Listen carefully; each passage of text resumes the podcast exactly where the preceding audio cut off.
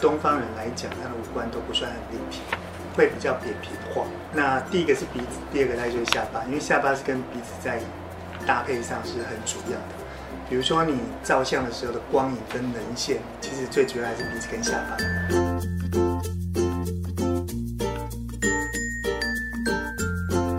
那整形就微整形跟手术的部分。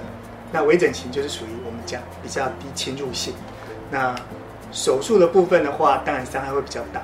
你想尝试看看，我会建议做微整，打玻尿酸、打精量脂，什么都可以。但是它的持续性，它不可能是永久的。那如果说这个样子你是很喜欢，然后你尝试过了一年之后，你可以考虑说做一个永久性的手术。一般手术下巴的方式，大概要选择手术进去的路径。那目前比较常做的应该是两个，一个是从口腔内牙龈下方进去，一个是从下颚线进去。其实从口腔进去，它有个最大好处就是恢复之后都没有伤口，没有人要求你去把牙龈翻出来给他看。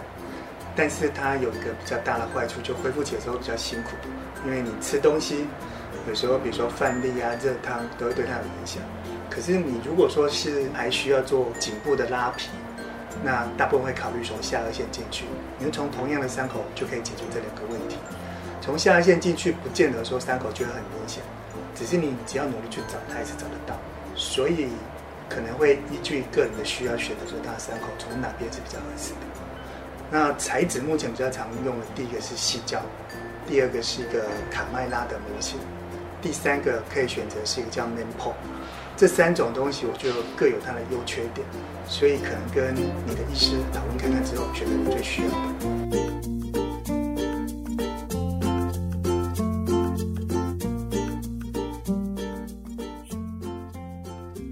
一个整容手术哈，很多人在讲说它到底是成功还是失败，其实是只要是患者、客人自己喜欢，我觉得就是成功的。